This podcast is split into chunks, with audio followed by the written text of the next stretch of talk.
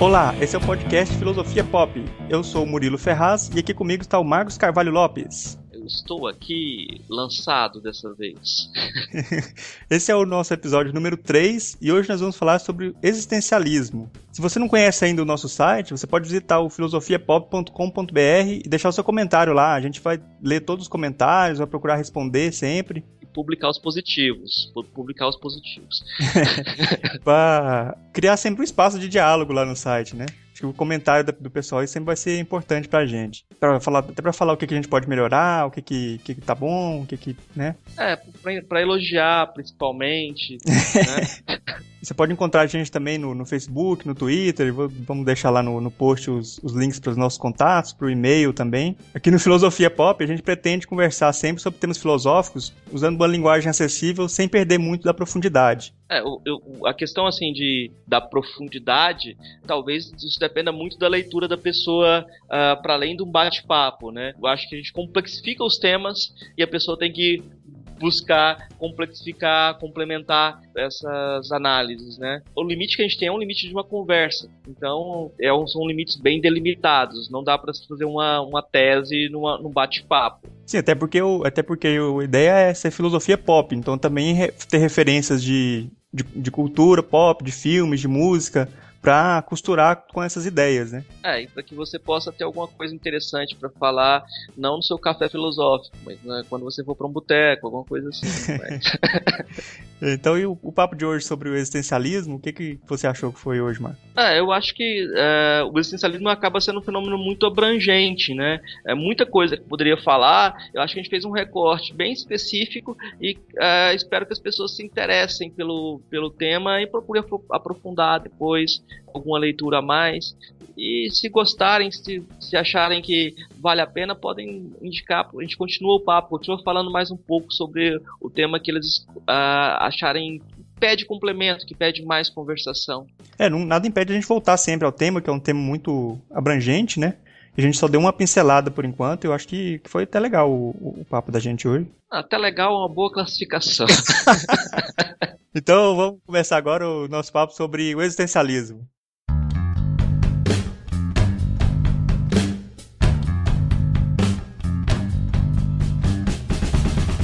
Hoje a gente vai falar aqui sobre o existencialismo. Então, começar perguntando para você, Marcos, o que é existencialismo? O existencialismo é uma corrente filosófica que fez muito sucesso a partir da década de 30, 40 do século 20, principalmente a partir do final da Segunda Guerra Mundial. É, de certa forma, ela reflete o desolamento e a falta de sentido que as pessoas viveram na Europa durante o período entre guerras, né?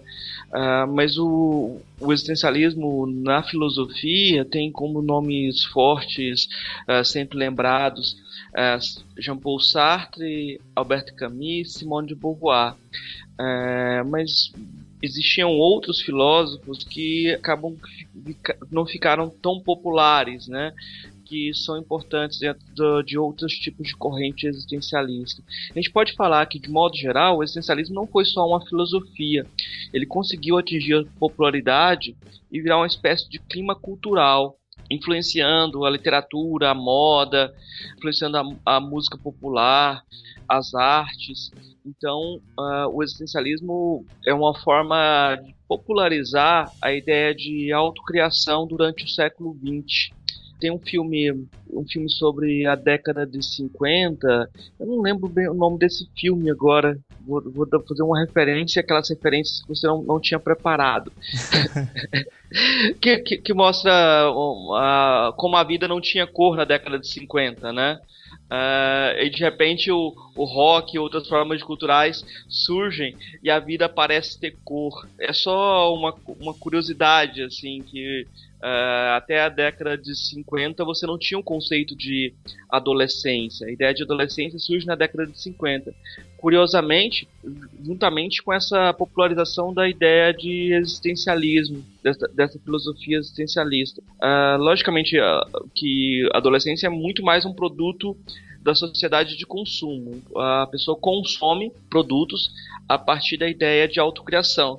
Mas a filosofia existencialista se encaixa muito bem nisso, porque ela vai defender justamente isso, que a pessoa uh, se autocria, ela não é determinada. Então, mas o existencialismo é, não, tem, não tem muito a ver então com essa palavra existir, existência?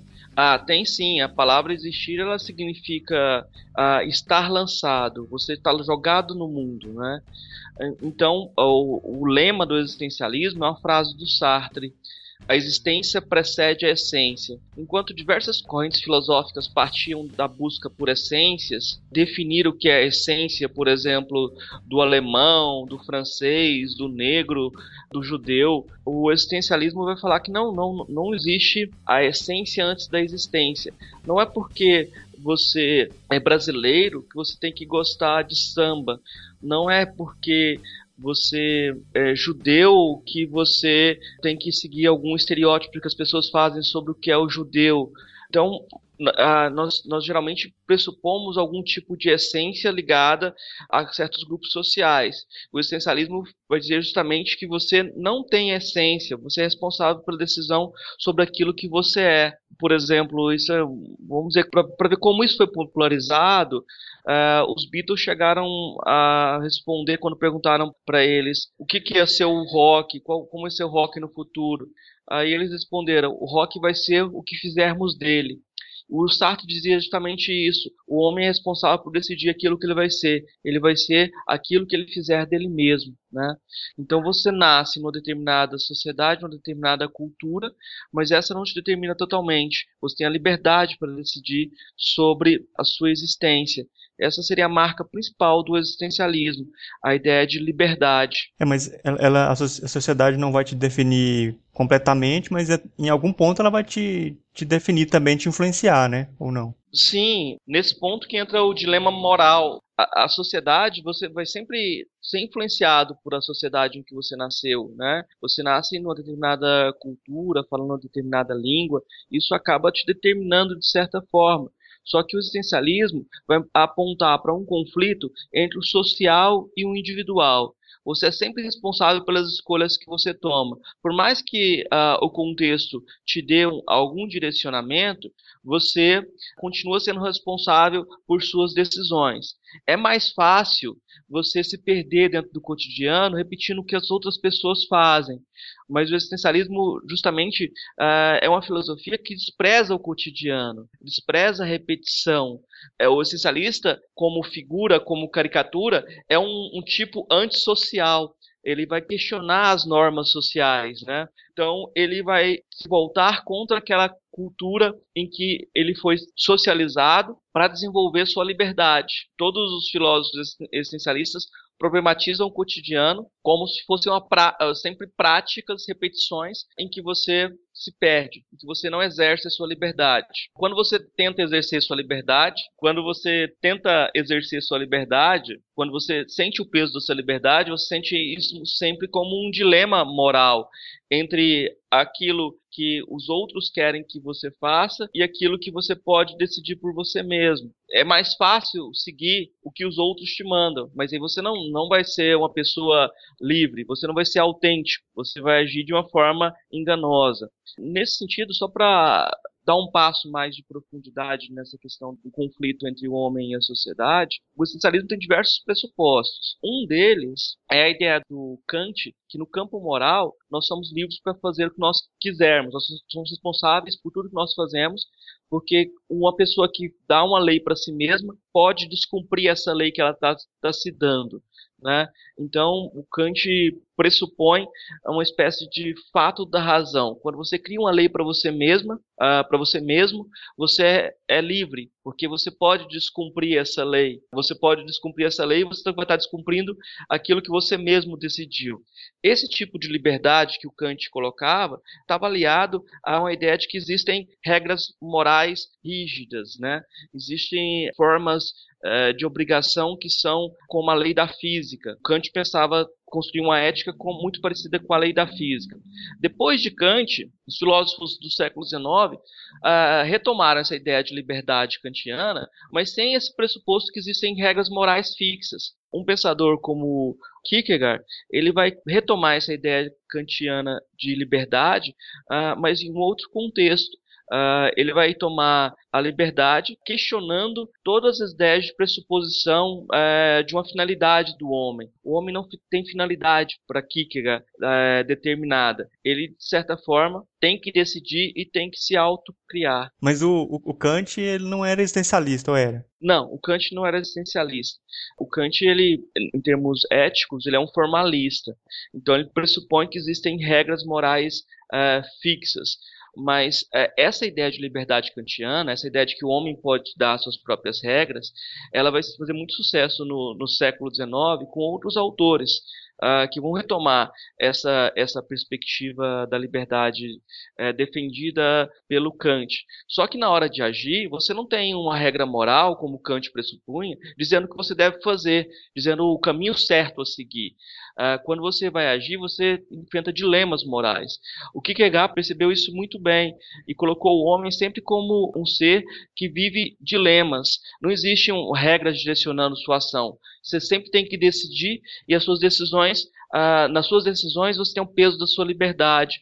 Então, Kierkegaard, por exemplo, interpreta a passagem de Abraão na Bíblia, onde um anjo aparece para ele e fala: mate seu filho. Ele acha que nesse momento a angústia que Abraão uh, sente é o peso da sua liberdade. Você vai cumprir aquilo que um anjo que apareceu para você pediu para você matar seu único filho, no que, que você se baseia para fazer isso? Não é nada racional, é uma decisão que não tem a ver com uma racionalidade, é um salto no escuro. Você salta por um abismo e você não sabe se você vai chegar do outro lado, né? Então, é, esse salto é o salto existencialista. Você tem um dilema, você faz a escolha, mas você não, fala, não sabe se essa escolha é certa ou, ou errada, o que, que vai resultar dessa escolha. Mas você tem que escolher estar uh, tá vivo é ter que escolher.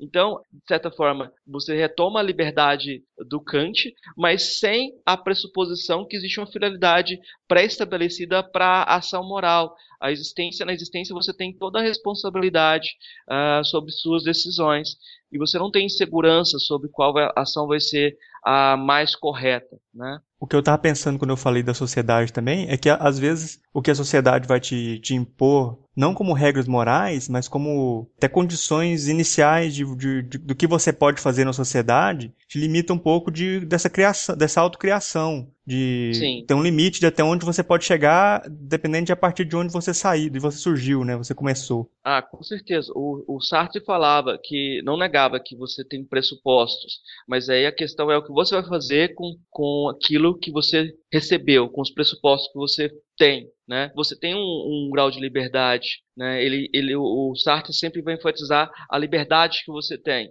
não importa tanto o que, que a vida fez de você, o que importa é que você vai fazer da, da, dessa vida que você recebeu. é, é, um pouco exagerado esse pressuposto da liberdade é, sartriana, inclusive ele mesmo depois ele dá uma virada no pensamento dele no final da década de 40, porque ele é questionado pelos marxistas justamente sobre esse excesso de liberdade da posição dele. Se não seria um excesso burguês, né? Não se compromete com nada material. Por isso, depois o Sartre se torna marxista, stalinista, ferrenho, e para ele, antes da a, a, liberdade só, vai, só pode existir a liberdade autêntica se a gente tiver uma revolução socialista. então, ele, ele considerou que faltava uma base, uma investigação da base material dentro da filosofia dele, mas é, é muito difícil compatibilizar é, esse tipo de liberdade que ele defendia com a ideia de determinação pela materialidade, né? Essa determinação que é pressuposto das posições materialistas, como a de Marx. Esse voluntarismo parece não se combinar muito bem com a ideia de que você é limitado pelas suas condições materiais. Quando você pega outro autor como Camus, ele parece mais interessado em pensar a partir do seu contexto, né? Ele parece mais consciente desse tipo de limitação contextual. Mas, de todo modo, o jogo dos, do, dos, dos existencialistas é fazer algo a partir do seu contexto, assumir esse contexto e desenvolver sua autonomia a partir dele. Não seria errado aproximar do existencialismo aquela frase do é, Ortega y Gasset, eu sou eu e minhas circunstâncias. Não me salva elas, não me salva a mim mesmo. Embora o Ortega Gasset seja um vitalista, essa ideia de se salvar das circunstâncias é bem, bem semelhante ao que os existencialistas querem fazer. Tá bom, você tem determinações sociais, mas você não pode se limitar àquilo que lhe é dado. Você tem liberdade para decidir sobre a sua vida. Uh, e essa liberdade aparece como um peso, não aparece como algo tranquilo. Por exemplo, toda vez que você, você tem que tomar uma decisão, que vai ter peso em relação à sua vida, você vai se angustiar. A angústia é a marca da liberdade. Ah, quando você vai escolher qual curso você vai fazer, qual curso superior que você vai fazer, você vai se sentir essa angústia, essa angústia de ter que decidir. Seria muito mais fácil que alguém falasse, que alguém falasse para você aquilo que você tem que fazer. Uh, mas essa facilidade retira a sua liberdade, né? Para Sartre, essa liberdade é de certa forma trágica, que você tem que fazer escolhas. Então Sartre chega a fazer, falar que durante a ocupação alemã, quando os, os alemães ocuparam a França, foi o momento em que os franceses foram mais livres, porque nesse momento eles tiveram que decidir entre a passividade e a luta. Esse ter que decidir é a marca da liberdade, que tem como sintoma a, a angústia. A angústia seria um sintoma da liberdade. É, é, muito essa ideia de angústia é muito contextual. A gente tem que pensar no período entre guerras, durante é, ou no período da Segunda Guerra Mundial, que essa ideia de angústia fazia muito sentido como base da percepção de mundo na Europa, né? No meio de conflitos bélicos extremamente violentos, né? Onde a morte uh, estava sempre presente. É, acaba que a decisão, uma decisão errada poderia te levar à morte, né? Eu, eu acho interessante fazer uma aproximação entre o Camus e o Sartre, né? O Sartre já era muito famoso na França quando o Camus apareceu, né? O Alberto Camus começou a escrever seus livros e o Sartre resenhou esses livros recepcionando um jovem escritor de uma colônia, né? Porque o, o Camus era argelino, ele não era francês. E o Camus vai para a França uh, já tendo escrito uh, O Estrangeiro e o Mito de Sísifo. Né? Há diferenças bem grandes entre a filosofia do Camus e do Sartre. Uh, enquanto o Camus tem uma formação universitária muito mais formal, ele era muito mais acadêmico, o, o Camus está muito mais interessado em uma perspectiva mais próxima à vida cotidiana, a uma perspectiva mais vital, né? Então, se você pega o livro de, os livros do Camus de filosofia, geralmente são livros muito curtos, né? Uh, ele não fica fazendo exegese de autores, enquanto o, o, Sartre tinha o costume de escrever nos cafés de Paris e tomava alguns estimulantes lá e soltava a escrita e às vezes muitas coisas do que ele escreve são um pouco pertinentes ele gosta de dar muitos exemplos uh, e os calhamaços dele às vezes ficam muito grandes e o leitor se perde um pouco, né? Mas especificando as diferenças entre os dois, o Camus era um filósofo, um, um escritor muito voltado para a ação, enquanto o Sartre era bastante teórico. Quando explodiu a Segunda Guerra Mundial, o Camus criou um jornal de resistência e foi participar da resistência. Ele não podia lutar porque o Camus era doente, ele não, não foi aceito pelo exército. Né? Inclusive, o pai do Alberto Camus tinha morrido na guerra. Ele queria lutar e ele não pôde ir para a guerra, então ele montou um jornal de resistência. E ele conhecendo o Sartre, ele chamou o Sartre para participar da resistência. Uh, só que o Sartre contribuía com alguns textos, mas ele não participava da primeira linha de resistência. Em alguns momentos, o Sartre teve algum, alguma participação mais efetiva. Por exemplo, uh, em um dado momento, o Camus pede para que o Sartre fique vigiando um teatro, esperando o pessoal que estava na resistência chegar. Quando o Camus chega no teatro, o Sartre está dormindo. Aí o Camus fala pro Sartre: Olha, você queria participar da história, né? Então você colocou sua poltrona na direção da história e dormiu. Mas uma, uma coisa que eu acho que também é, é bastante peculiar desses dois filósofos principalmente, é que eles não escrevem só coisas acadêmicas, assim, não, só textos acadêmicos, eles escrevem romances também, né? Que... Sim, sim. Uh, os dois escrevem a literatura, são, são formas uh, de fazer filosofia também. Não há uma grande separação entre literatura e filosofia. Então eles escrevem romances e os romances estão ligados às suas teorias. Por exemplo, o romance mais famoso do Sartre é A Náusea. No caso do Alberto Camus, você tem uh, O Estrangeiro. Uh, e esses romances vão estar muito vinculados ao seu pensamento. No caso do, do Sartre e do Camus, retomando essa, essa relação da Segunda Guerra Mundial, quando termina a Segunda Guerra Mundial, o Camus acha que você não pode aceitar nem o totalitarismo do, da União Soviética, nem o totalitarismo do, uh, de Hitler, etc., os fascismos. Ele achava que nenhum, nenhum regime político tem o direito de matar qualquer pessoa. Uh, isso é uma coisa interessante porque a primeira questão do filosófica, segundo Camus, no seu livro O Mito de Sísifo, a primeira obra uh, mais densa dele de filosofia que veio a público, né? Uh, ele falava que a única questão filosófica é por que não me mato, por que não me suicido?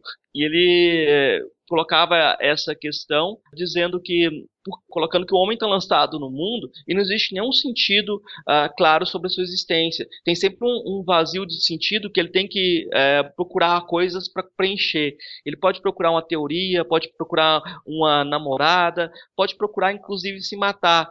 Mas você se mata procurando se preencher, como se aquilo fosse uma consolação para todas uh, toda a sua existência. E a solução que ele encontra nesse, nesse livro seria, ele acha que o homem devia aprender a viver sua incompletude. Assim como Sísifo rola uma pedra até um o topo da montanha, e sempre essa pedra é, retorna à base.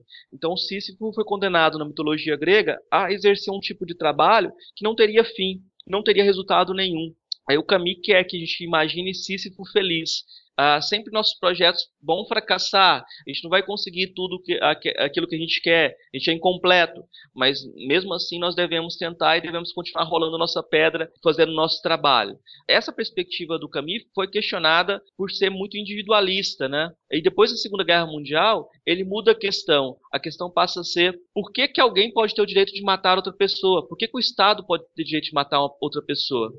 E, então ele não, não quer se alinhar nem com uh, Stalin, nem com as perspectivas fascistas. Ele não quer participar nem da na Guerra Fria, ele não encontra uma posição para ele. Ele não quer ficar nem do lado dos americanos, nem do lado dos soviéticos. Ele quer criar outra opção. O Camus quer criar outra opção. Enquanto o Sartre acha que você é obrigado a decidir. Você tem essas duas opções, você tem que decidir. E ele escolheu apoiar a perspectiva de Stalin, a perspectiva soviética. Ah, nesse sentido, há uma, peça, há uma peça que o Sartre escreveu que mostra bem a diferença entre os dois autores. O Sartre coloca um jovem burguês que participa da resistência, ele é de um partido socialista, um partido que tem uma perspectiva, na verdade, comunista, que quer chegar ao poder, só que é, eles consideram que há um líder que está traindo a perspectiva do, do partido. Esse líder quer se alinhar às elites burguesas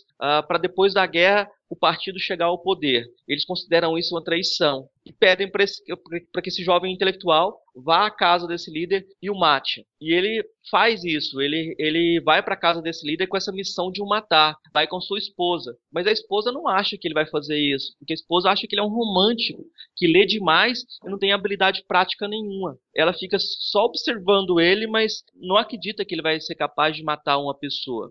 E conversando com esse líder, você percebe a diferença uh, entre os dois. Enquanto o, o jovem intelectual é um idealista, esse, esse líder comunista é um pragmático. Ele acha que é preciso fazer alianças, ele acha que você tem que decidir, o importante é cons conseguir uh, levar o partido ao poder. Numa cena, na cena final dessa peça, que chama As Mãos Sujas, o jovem intelectual acaba convencido pelo líder que ele não deveria o matar mas na, na, na mesma cena que, em que ele é convencido, a esposa desse jovem intelectual está ouvindo a conversa. Ela está ouvindo a conversa e ela se apaixona pelo grande líder, pelo Isso. líder comunista. Uh, então, quando o intelectual sai da cena convencido, a esposa dele se lança uh, na direção do líder comunista e se declara para ele, e eles se beijam. Quando eles se, eles se beijam, o jovem uh, entra na, na, na, sala, o jovem intelectual, e vê a cena do beijo e mata o líder. ele mata o líder por conta do sentimento, né? Por conta da, da traição, não pela causa do partido. Ele fica preso durante muito tempo é, e quando ele sai da cadeia, ele esperava que o partido fosse receber ele como com louros de ser um grande uh, benfeitor, mas ele não. Ele era retratado como um traidor do partido que matou o grande líder que levava o partido ao poder.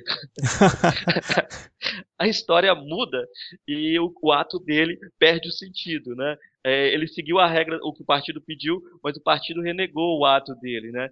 A, a, grande questão aí está em que, enquanto o Sartre se identifica com esse grande líder pragmático, o Camus se identifica com esse jovem idealista. E a partir da Segunda Guerra Mundial, é como se os dois trocassem de pele. Enquanto o, o Camus vai ter uma perspectiva mais teórica, o Sartre vai se engajar em questões práticas.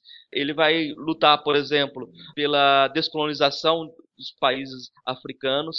Uh, então, por exemplo, o Camus, enquanto a Argélia, o país de nascimento dele, está lutando pela descolonização, ele não assume a posição claramente a favor da descolonização ou contra. Ele quer criar um meio termo.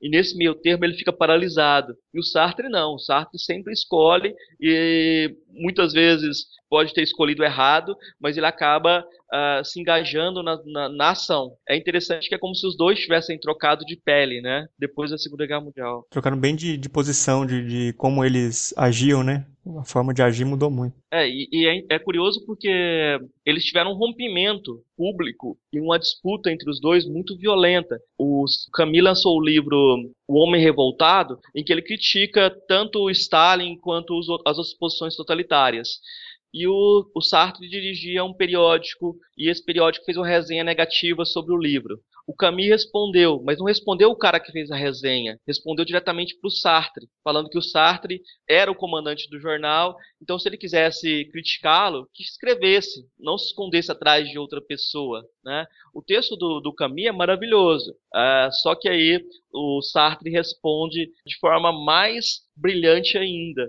O Sartre começa a resposta dizendo: Nossa amizade vai fazer falta.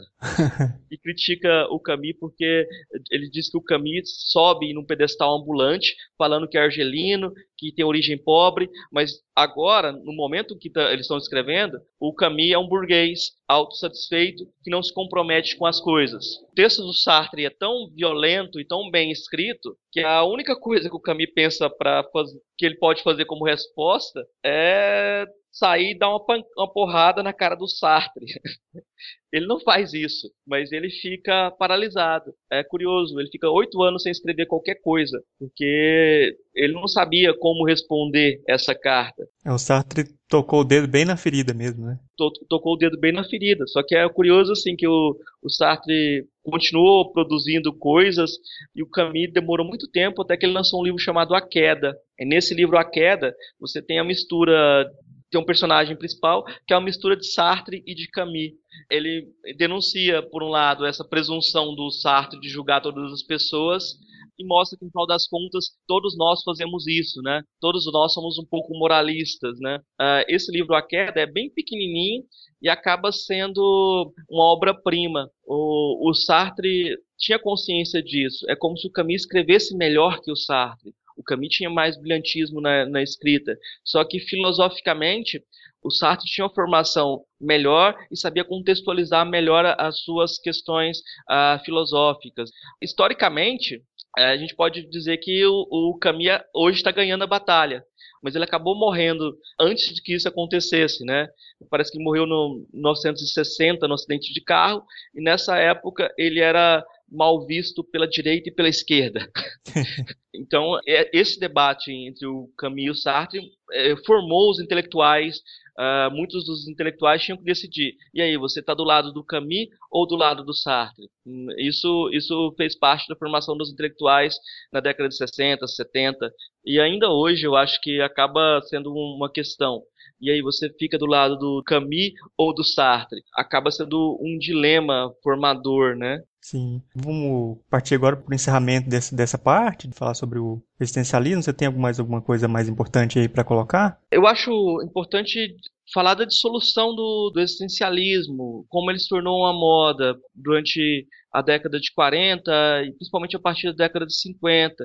A geração beat nos Estados Unidos se apropriou da perspectiva existencialista na literatura e escreveu uh, livros a partir dessa ideia de estar lançado. Só que aí os beats se apropriaram da ideia existencialista, mas eles fizeram isso de uma forma bem peculiar dentro da cultura americana daquele período uh, em que os Estados Unidos viviam um, um momento de euforia econômica, a economia americana estava muito bem, e é como se uh, os filhos da burguesia, bem-nascidos, uh, se autopunissem por, pelas, por essa vida boa. Então, eles iam procurar a sua existência fora daquele mundo burguês, se lançando na estrada e vivendo uh, sem destino, né? procurando falar com a população mais pobre, etc. Uh, ah, então, os romances beats têm muito disso, tem muito dessa perspectiva de uma burguesia que uh, se autoflagela e se autopune e vai procurar uma perspectiva existencialista de autocriação. De modo interessante, a geração beat não gostava de rock, gostava de jazz, né? A partir da, da década de 60, o Bob Dylan se apropria da perspectiva beat para a canção popular. Então, ele populariza uma perspectiva existencial, existencial existencialista, né? Ah, não por acaso, a gente chama hip um beat que toma drogas. o beat que toma drogas e gosta de rock é um hippie. Mas aí, se você comparar, o hippie já não tem nada de existencialista. Ele perde todo o sentido do existencialismo, de estar lançado. Mas o, na cultura popular, ele, o existencialismo aparece novamente, por exemplo, no movimento punk. De modo geral, a gente pode dizer que a partir da década de 50 houveram diversas apropriações, o existencialismo acaba fazendo parte do nosso cotidiano. Uh, hoje o pressuposto não é que nós temos uma essência. As essências que foram motivo de disputa durante a Segunda Guerra Mundial sumiram do, do horizonte. A ideia mesmo é que nós nos autocriamos, né? Nós nos inventamos como brasileiros, nós nos inventamos como uh, goianos e até jataienses, inclusive. eu acho que isso é, é, é, importante. Eu acho que essa parte de, dessa trivialização do, do, existencialismo, inclusive na música popular brasileira, aquela história da, da, da marchinha chiquita bacana, né?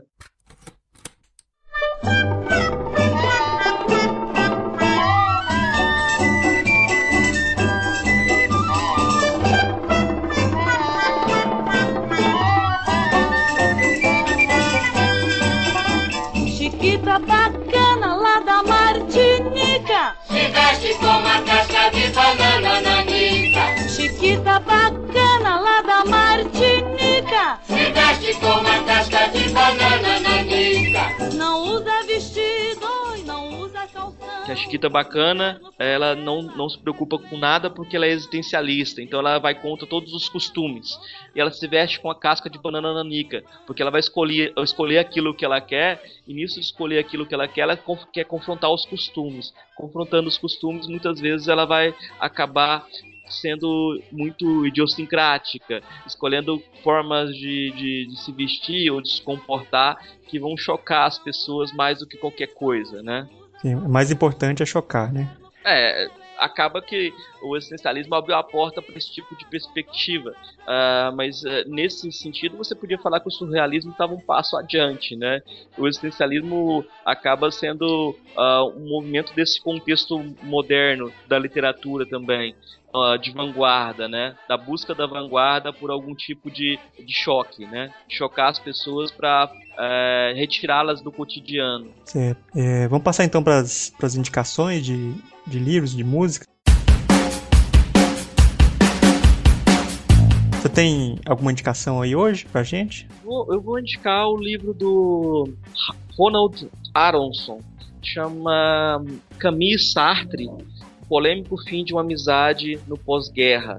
Ele saiu pela editora Nova Fronteira em 2007.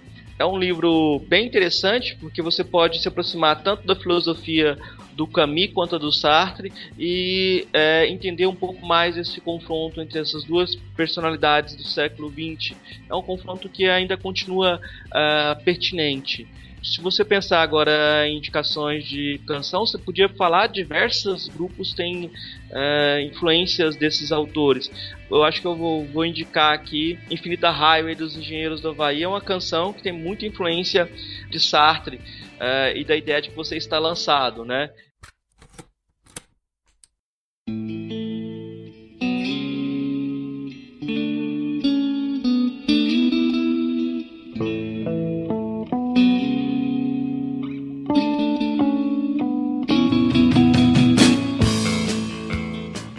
Dessa ideia da geração bit de se autocriar dentro da estrada. Você define aquilo que você é a partir da sua existência. Você faz escolhas e você sente angústia, uh, vive a angústia dessas escolhas. Você está lançado no mundo como alguém que está numa estrada. Uh, nesse sentido, vale lembrar uma, uma, uma afirmação do, de um filósofo também existencialista, o Karl Jasper, que a filosofia está a caminho. Então, na medida que você está a caminho, você está escolhendo. Quem se reifica quem se autodefine e não, não quer mudar, uh, não pode ser considerado uma pessoa existencialista e não pode ser considerado uma pessoa que está fazendo, está pensando filosoficamente, porque se ela já se reificou e ela se definiu, ela já tem uma sabedoria, então ela não está não tá se questionando. Tem mais nenhuma canção mais aí? Só essas duas? Só, só essa, quer dizer? Não, eu vou citar também uma sobre Alberto Camus, também dos Engenheiros da Havaí, porque os Engenheiros da Havaí, eles são uma banda que foram muito influenciadas por esses dois autores, tanto o Camus quanto o Sartre. Então, se você pegar uma música como Toda Forma de Poder,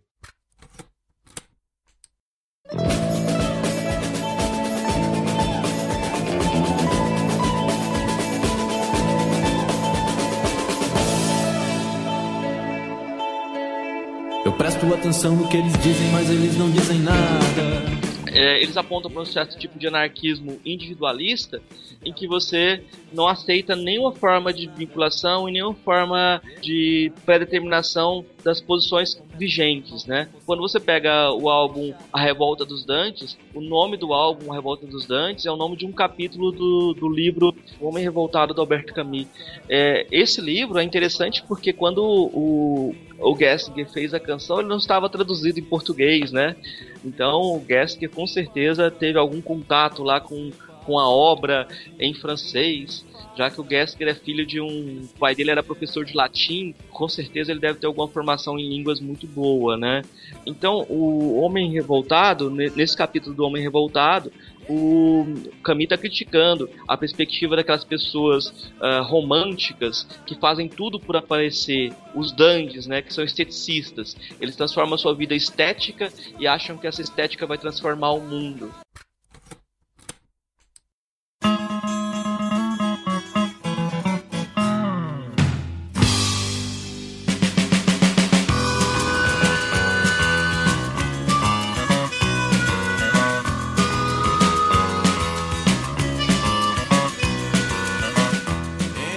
Eles são extremamente românticos, um tipo de a existência do dandy, o tipo dandy que o, o Camille descreve, seria aquele tipo de pessoa que ateia fogo ao próprio corpo para aparecer. Uhum. Uh, e acha que esse ato vai ter algum tipo de repercussão. Mas o mais importante para ele é a própria subjetividade dele. Uh, se você pegar uh, as canções a Revolta dos Dantes tem, duas canções com esse título nesse álbum, elas apontam mais ou menos para essa ideia de que você tem duas posições e nenhuma das, das posições é suficiente para você ter uma consolação. Você não tem abrigo, você tem que viver esse absurdo de não ter oh, uma saída que seja de redenção, né? Nesse caso, é interessante só lembrar que pensar que com essa ideia de a revolta dos dandies, os engenheiros estavam criticando as diversas bandas do rock dos anos 80 que pensavam que com sua música podiam modificar o mundo, né? que a estética podia ser a base para a transformação social mas é bem curioso que depois, alguns anos depois, uh, o lado Sartre pesa mais durante a eleição, a eleição presidencial de 89, os engenheiros resolvem apoiar o, o Brizola e fazem campanha pro Brizola. Então eles tiveram que escolher, eles não ficaram em cima do muro. Escolheram o Brizola e acabaram percebendo que durante a campanha perceberam que talvez a canção popular não fosse o caminho para transformação social do país. Era mais, mais fácil ganhar a eleição com efeitos especiais de computação e com um discurso épico do que com qualquer, qualquer perspectiva mais uh, transformista, utópica, etc, etc, etc. É melhor ganhar com o, um bom marqueteiro do que, do que com discurso mesmo, né? Ah, o, o marketing nessa campanha era... O pessoal aprendeu no Brasil que o marketing... O que, que era fazer marketing de campanha, né? O, o Brizola quase foi pro segundo turno, mas não foi. O discurso do Brizola também, a forma de discursar dele era. Hum, ele deve ter aprendido com Getúlio Vargas nos anos 50, porque.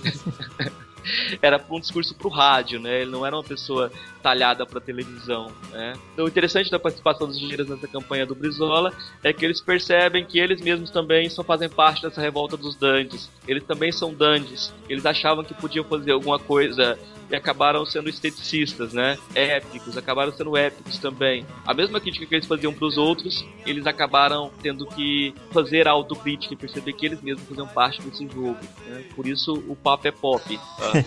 no final das contas. Tá certo, então, então acho que é, por, por, hoje tá bom já. Vamos terminar esse papo por aqui até o, até o próximo programa. Que não passa por aqui que não passa de ilusão.